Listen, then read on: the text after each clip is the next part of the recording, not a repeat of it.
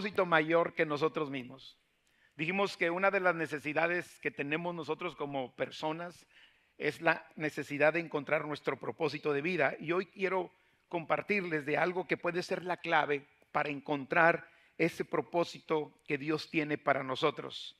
Y la clave es esa, el hecho de saber, de aceptar, de saber, de aceptar, de entender de que Dios tiene un propósito mayor que nosotros mismos. Porque normalmente cuando hablamos de nuestro propósito, estamos hablando de nosotros mismos. Pero aquí hay algo muy grande en la palabra que hoy Dios nos lo va a revelar. Amados, el hecho de que Dios tiene un propósito mayor que nosotros puede ser la clave para conservar nuestro propósito. Nosotros vemos lo nuestro, Dios ve más allá. ¿Cuántos creen que Dios ve más allá de lo que podemos nosotros ver? Ahora, yo quiero que veamos una verdad que va relacionada con lo que hoy vamos a hablar. Y vamos a Isaías capítulo 55, versículos 8 y 9. Isaías 55, 8 y 9. Dice el Señor, porque mis pensamientos no son vuestros pensamientos, ni vuestros caminos, mis caminos, dijo Jehová. Como son más altos los cielos que la tierra, así son mis caminos más altos que vuestros caminos y mis pensamientos más que vuestros pensamientos. Ahora, aquí podemos aprender varias cosas. Número uno, nosotros somos limitados, nuestro Dios es ilimitado. Nosotros pensamos limitado, pero nuestro Dios piensa de manera ilimitada. ¿Lo podemos creer? Amados, nosotros vemos el hoy, el aquí, el ahora. Dios ve el futuro y la eternidad. Nosotros vemos eh, a individuos o a personas. ¿Cuántos creen que Dios ve generaciones, descendencia y ve naciones? Por eso dice claramente que los pensamientos de Dios son más altos que nuestros pensamientos. ¿Sí está claro? Ahora, ¿a qué se debe que nosotros pensamos limitado y solo vemos lo nuestro, el aquí y el ahora? Número uno, por nuestra imperfección, por nuestra ignorancia, pero muchas de las veces es por el egoísmo solo pensamos en nosotros, lo nuestro, lo que concierne a nosotros, lo que nos beneficia, lo que nos bendice, nuestra comodidad, nuestra realización. Por eso es importante tener en cuenta el principio que ahorita acabamos de repetir durante siete veces. ¿Cuál es el principio? Amén. Ahora dile, ah, se lo aprendieron, ¿verdad? Ahora dile que está al lado, dile, una, dos, tres, Dios tiene un propósito mayor que tú mismo. Normalmente nosotros queremos conocer nuestro propósito, cumplir nuestro propósito, ser plenos de nuestro propósito. Y eso es bueno, eso es una bendición. El problema es que pensamos que la razón de cumplir el propósito de Dios solo se trata de nosotros. Pensamos que la razón de cumplir ese propósito es solo nosotros mismos.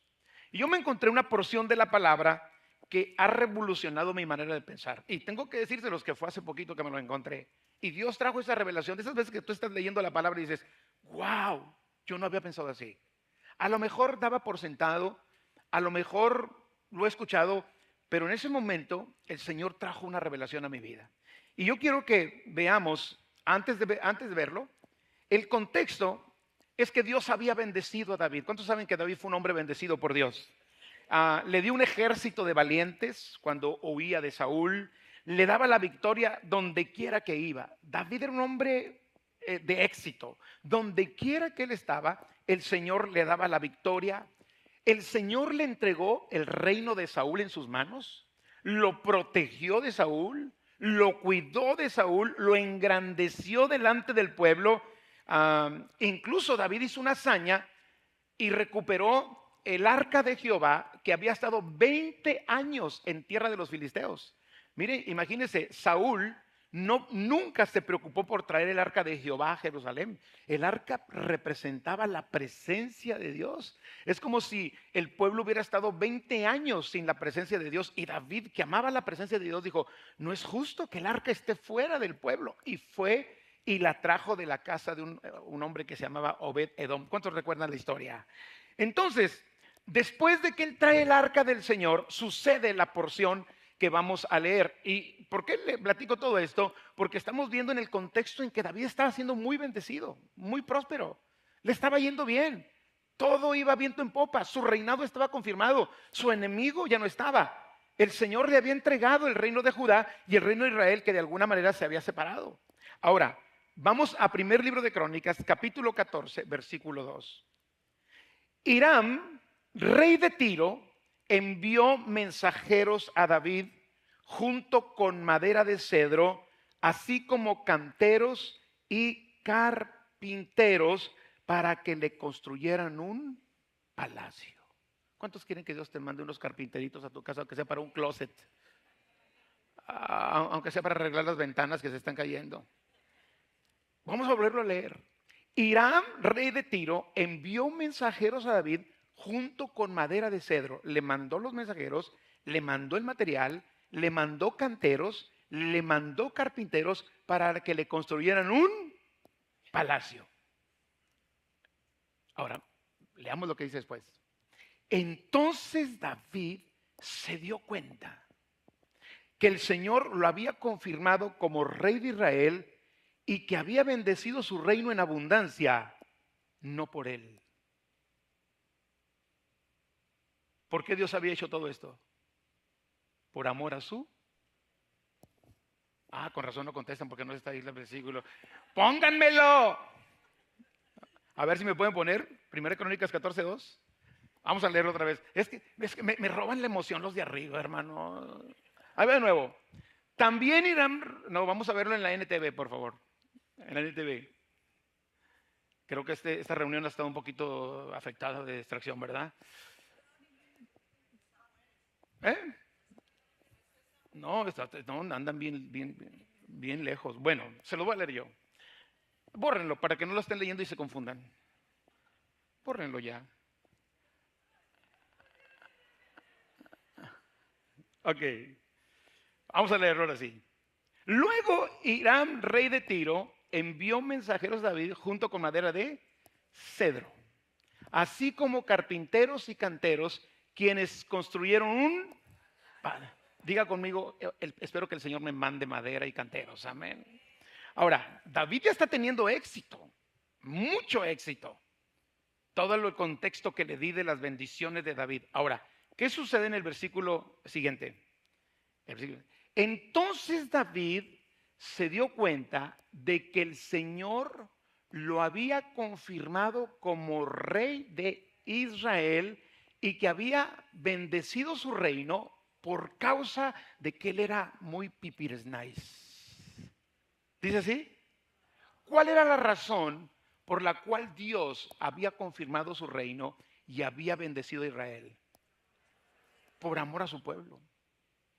David se dio cuenta, David sabía que Dios estaba con él y que la razón de su éxito y de toda su bendición tenía una causa. Era causa de Dios. Y dice, entonces, cuando yo escucho la palabra entonces o leo la palabra entonces, como que digo, él no había caído en cuenta. Cuando le llega la bendición del palacio, que era una bendición más de muchas que él ya tenía, en ese momento David se dio cuenta que la razón de sus bendiciones no solo era él, la razón de sus bendiciones era que Dios amaba a Israel. ¿Están conmigo? ¿Cuál es el principio? David se dio cuenta que Dios tenía un propósito mayor que él mismo. Amados, no solo se trataba de él, había un propósito mayor que solo él. Dios amaba a su pueblo y lo había puesto por rey a él por amor a su pueblo. Dios confirmó como rey de Israel a David y bendijo su reino en abundancia por un propósito mayor que David mismo. El propósito era su pueblo. Ahora yo quiero llevarlo a, nuestra realidad, a nuestra vida. ¿Te has puesto a pensar que la razón por la que Dios te quiere bendecir o la razón por lo que Dios ya te ha bendecido es mayor que solo tú, que solo usted. o que solo su beneficio? ¿Te has puesto a pensar que Dios te dé una esposa no solo para tu beneficio, sino por amor a ella también? Las hermanas digan, hermanas, era el tiempo de su libertad y ustedes la dejan ir. ¿Te has puesto a pensar que Dios te dio hijos no solo para tu realización como padre, sino por amor a esas criaturas? ¿Te has puesto a pensar que Dios te ha dado ese trabajo que hoy tienes y esa bendición que tienes, no solo para, para que comas, sino por amor a los que van a comer contigo? Sobre todo esos adolescentes que comen como si nos odiaran. El llamado que Dios no, nos ha dado no es solo para eh, que cuando lo cumplamos seamos plenos y nos realicemos y digamos estoy viviendo en el propósito de Dios, sino por amor a aquellos que Dios quiere bendecir con tu llamado. Dios quiere que entendamos que hay un propósito mayor que nosotros mismos. ¿Por qué Dios nos bendice? Sí, pastor, porque me ama, porque soy importante para Él, porque soy bueno, porque yo soy una persona íntegra que cumplo sus mandamientos, porque hago lo que es agradable a Él. Si pensamos solamente de esta manera, nos lleva a creer que es por nosotros, por lo que hacemos. Pero, amados, la razón por la que Dios lo hace es mucho mayor que nosotros mismos. Y quizá en algunas ocasiones el no entender esto sea la causa por la que no encontramos nuestro propósito o encontrándolo no lo cumplimos, porque pensamos que solo se trata de nosotros. Dios tiene un propósito mayor que nosotros mismos. Obviamente, Dios quiere que tú cumplas tu propósito para tu bendición, para tu realización, para tu plenitud, pero hay algo mayor que eso. Hay dos cosas mayores que solo nosotros. Número uno, la gloria del Señor. Dios quiere que tú cumplas tu propósito porque el, el, propósito mayor es que Él quiere ser glorificado en tu vida y a través de tu vida. Si yo estoy cumpliendo mi propósito y Dios no se está llevando la gloria y Dios no está siendo glorificado, posiblemente estoy en el propósito equivocado. Porque Dios tiene un propósito mayor que nosotros mismos. Su gloria. Isaías 43, 7 nos dice, todos los llamados de mi nombre. Está diciendo algo como, todos los que me reconocen. ¿Hay alguien aquí que, que reconoce al Señor? Dice, todos los que me reconocen, todos los llamados de mi nombre, para gloria mía, los he creado, los formé y los hice. Dios nos hizo para su gloria. Amén. Hay un propósito mayor que solo nuestro beneficio, nuestra bendición, nuestra realización, y es que Dios sea glorificado. Por eso dice primero los Corintios 10:31 que todo lo que hagamos, lo hagamos para su... ¿Están aquí? Por eso Jesucristo cuando está terminando su, caminar aquí sobre la tierra, hace una oración al Padre. en Juan 17 le dice, Señor, Padre, te he glorificado en la tierra. Terminé el trabajo, cumplí el propósito. Y mi propósito, como diciendo, mi propósito fue que tú fueses glorificado. Terminé el trabajo que tú me diste que yo hiciese. Pero el segundo propósito mayor, amados, es mayor que el nuestro. Diga conmigo, mayor que el nuestro. Porque si no es mayor que el nuestro, entonces nos podemos volver egoístas. La segunda causa, la segunda razón, porque hay un propósito mayor, primero es para la gloria de Dios. Ahora, no tenemos problema con la gloria de Dios. ¿Verdad que a nadie le queremos robar la gloria de Dios? Pero el segundo propósito mayor no es mi propósito. El segundo propósito mayor es bendecir a otros a través de mí. A veces no lo entendemos. Pero nosotros fuimos hechos para ser bendecidos por el Señor, para que el Señor se lleve la gloria y para que a través de nosotros otros sean bendecidos. Amén. Bendecir a otros a través de nosotros. Primera de Pedro 2.9. Mas vosotros sois linaje escogido, real sacerdocio, nación santa, pueblo adquirido por Dios, para que salgas en Instagram y te creas muy salsa. Así dice. Para que pongas tus fotos en Facebook y digan, ah, qué buena persona es esa. A ver, vamos a leerlo a leer porque se me hace que traigo una Biblia cambiada aquí. Se me hace que le están poniendo mal ahí los de allá. Mas vosotros sois linaje escogido, real sacerdocio, nación santa, pueblo querido por Dios, ¿para qué? Diga conmigo, propósito mayor que el mío. Dios me quiere bendecir, hacerme un real sacerdocio. ¿Cuántos les da gusto saber que eres un real sacerdocio? Que eres una nación santa, que fuimos, somos pueblo adquirido por Dios. Pero hay un propósito mayor. ¿Cuál es? Para que anunciéis las virtudes de aquel que os llamó de las tinieblas a su luz admirable.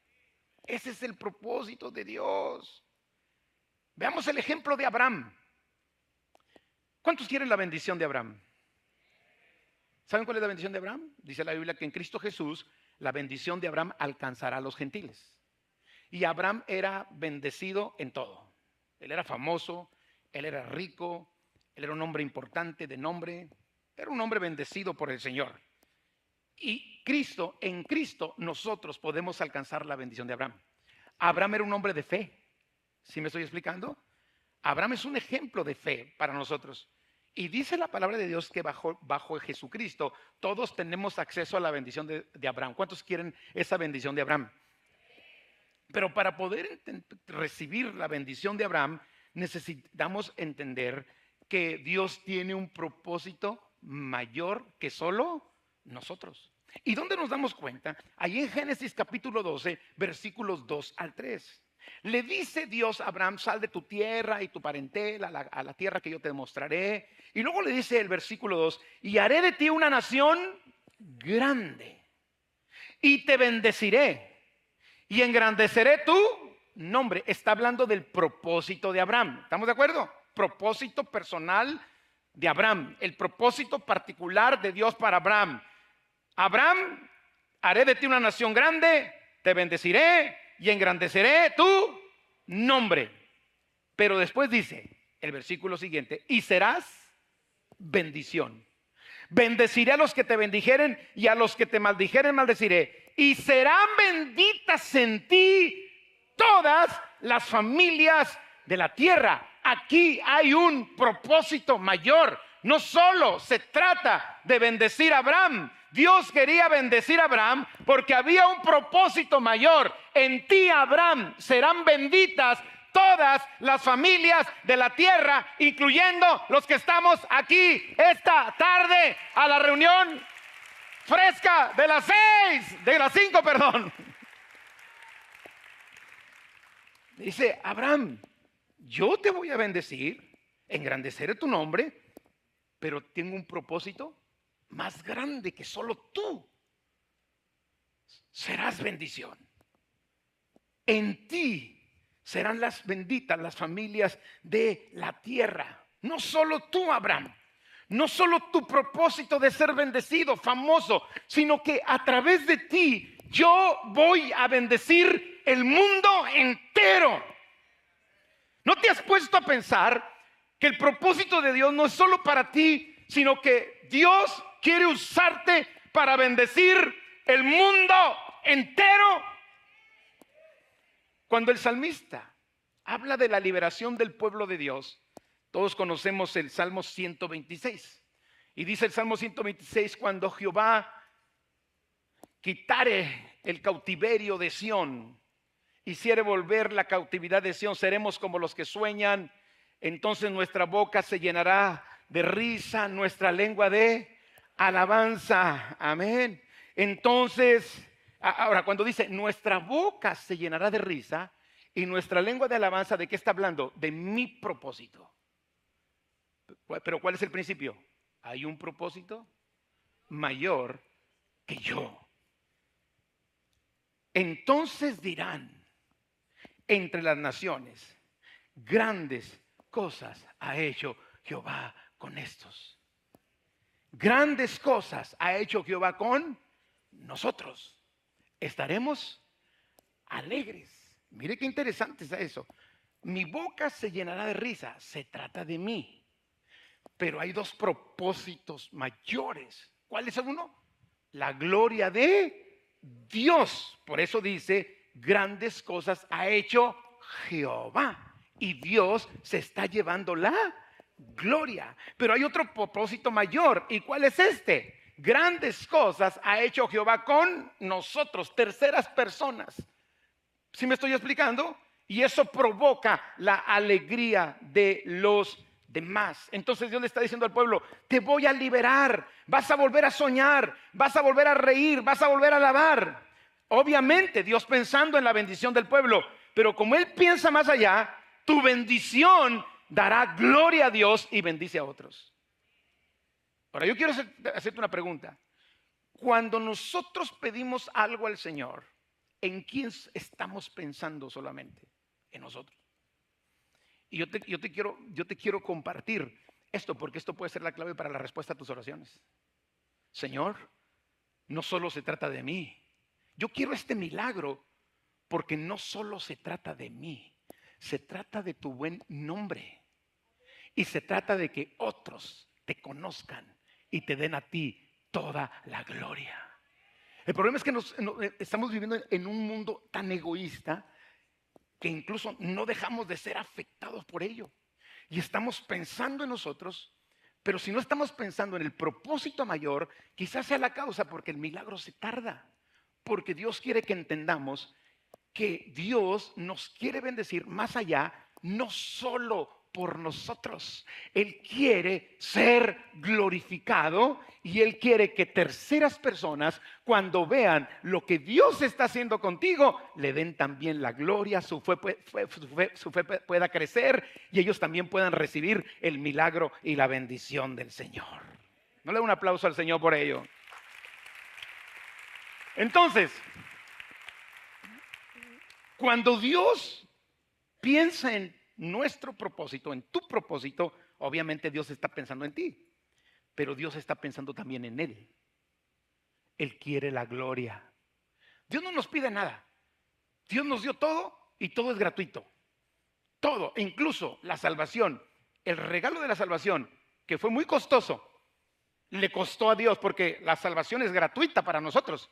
Pero ¿cuántos saben que costó? Le costó a Dios su Hijo. Si me estoy explicando? el regalo de la salvación es gratuito. Por gracia sois salvos por la fe. Y esto no de vosotros. La salvación es un don, un regalo inmerecido del Señor. Bueno, Dios todo lo que nos ha dado, nos lo ha dado gratuitamente, pero Él no solamente está pensando en nosotros, Él piensa en Él, porque Él es la gloria y Él piensa en todos que, los que podemos nosotros afectar para bendición con nuestra salvación. ¿Está claro el concepto? Ahora, a la luz de todo esto, podemos concluir lo siguiente. Número uno, el propósito de Dios es mayor que nuestro propósito. ¿Estamos de acuerdo? No te conformes con el beneficio de tu propósito acepta que tu propósito también glorifica al Señor y bendice a los que te rodean. Entonces, pon, en tu mente tu petición. ¿Cuál es el deseo de tu corazón? Quiero una casa nueva. Muy bien. Mi propósito de esa casa nueva, estar más cómodo, estar más amplio, que esté cinco minutos de la fe para poder llegar a tiempo. No sé, Piensa en tu propósito. Pero no te quedes ahí. Piensa cómo tu casa puede glorificar a Dios.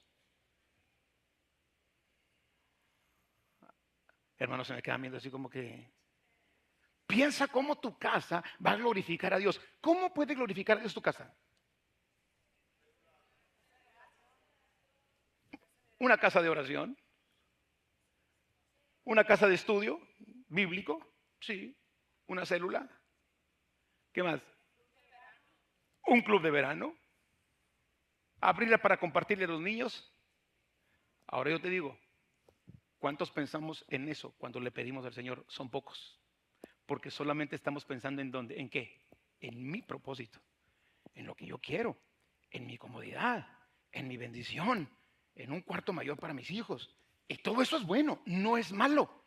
Pero acuérdate que Dios tiene un propósito más grande que tú mismo. Y es que Él reciba toda la gloria. Amén.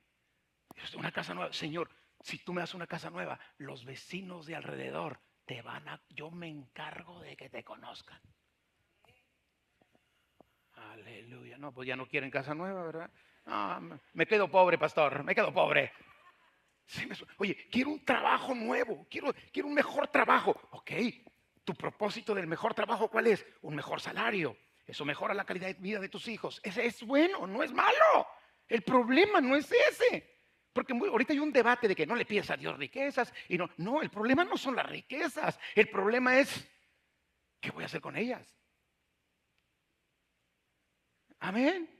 Y ahorita no, y no le pidas a Dios, y para qué hablan de dinero, porque el problema es que a veces no tenemos bien ubicado nuestro propósito. Ahora, si Dios te da bendición y te da riqueza, ¿cuántos dicen? Que venga, aleluya. Ah, bueno, que es de pobres entonces, los que no quieren amén. Que venga o no venga. Sí, el problema es que cuando tú le estás pidiendo a Dios esa bendición, ¿estás pensando en un propósito mayor que tú mismo? Señor, con esas riquezas yo te voy a dar gloria. ¿Cómo te voy a dar gloria? Extendiendo tu reino, apoyando misioneros, colaborando para la obra de Dios. ¿Sí me estoy explicando? Con esas riquezas voy a bendecir a los que me rodean. Voy a bendecir a mis padres. Darles una, vejez digna. Pero a veces pensamos solamente en el propósito personal. Y quizás esa sea la causa por la que Dios dice, yo quiero tratar contigo, porque te quiero bendecir. La Biblia dice que Dios cumplirá el deseo de los que le temen, ¿sí o no? Dice así, deleítate a sí mismo en el Señor y Él concederá las peticiones de tu corazón. Pero tenemos que entender que no solo, iglesia, no solo se trata de nosotros. Se trata de que Dios sea glorificado y se trata de que otros también sean bendecidos. Te la voy a poner aquí como iglesia. ¿Para qué Dios nos dio esta casota? ¿Para qué Dios nos la dio? ¿Para qué tenemos esta casota? ¿No es un casonón este? ¿No es un auditorio de primera? ¿No es una bendición del Señor? Mire, si usted acaba de llegar, usted no se dio cuenta de lo que es tener esto, lo que hemos pasado. Vendimos tan mal allá en Rubidio. Los, todos los de los cristales están gordos por culpa de nosotros. Le vendimos tamales, les vendimos hamburguesas, trabajamos, vendimos eh, snacks, vendimos eh, eh, cenas, de todo hacíamos. Y Dios nos ha bendecido. Pero esta casa no solo tiene el propósito de que el pastor Paco y, la gente que está con él y los que asisten a la fe estén cómodos el miércoles y el domingo. No, esta casa tiene algo más. En esta casa fue hecha para la gloria y alabanza del Señor. Por eso cuando usted llegue aquí, llegue para alabar y glorificar el nombre del Señor. Amén. Y esta casa fue hecha para que aquellos que no conocen, entre los cuales está tu familia, los traigas, aunque sean amarrados, y escuchen la palabra de Dios. Pero ¿qué es lo que pasa? ¿Qué es lo que hacemos? Voy a la iglesia a alabar al Señor. Cántenme la que me gusta. Cántenme la que me llega. Y estamos pensando en nosotros. Y aquí nosotros venimos a darle gloria al Señor. Pero también es un lugar donde mucha gente alrededor de nosotros tiene que ser alcanzada para el Señor. Amados, entonces, qué importante es esto. No solo se trata de mí, también se trata de otros. Amén. Si solo me enfoco en mí, en lo que yo quiero, en lo que yo siento, Dios no es glorificado. y otros no son beneficiados o bendecidos. Por eso debemos dejar de pensar solo en nosotros, pensar en Dios y pensar en otros. Esa es la clave para descubrir nuestro propósito. Dios quiere, escuche bien, darse a conocer a través de mí, a través de lo que Él está haciendo en mi vida. Dios quiere ser glorificado a través de mí, de nosotros. Nuestro propósito le trae alabanza, le trae gloria al Señor y le trae bendición a los que nos rodean. Cuando Dios piensa en mi propósito, está pensando también en su reino. ¿Cómo mi propósito puede afectar para bendición el reino de Dios?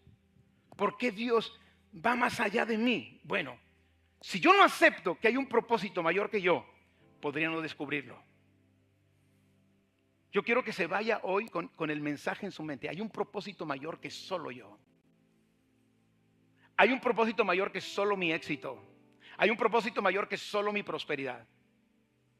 Hay un propósito mayor que solo mi ministerio y mi llamado. Hay un propósito mayor. Y eso, si Dios permite que esta revelación llegue a su vida, nuestra manera de actuar y de pedirle a Dios y de ver las cosas va a ser totalmente diferente. Hay un propósito mayor que yo mismo.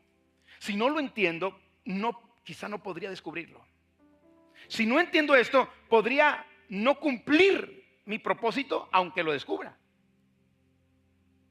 Porque puedo saber mi propósito, pero si no le doy gloria a Dios y no llevo que mi propósito bendiga a otros, no lo estoy cumpliendo. Podría perderlo. Perder mi propósito. Y, al perder nuestro propósito, podríamos perder la plenitud y la razón de nuestra existencia.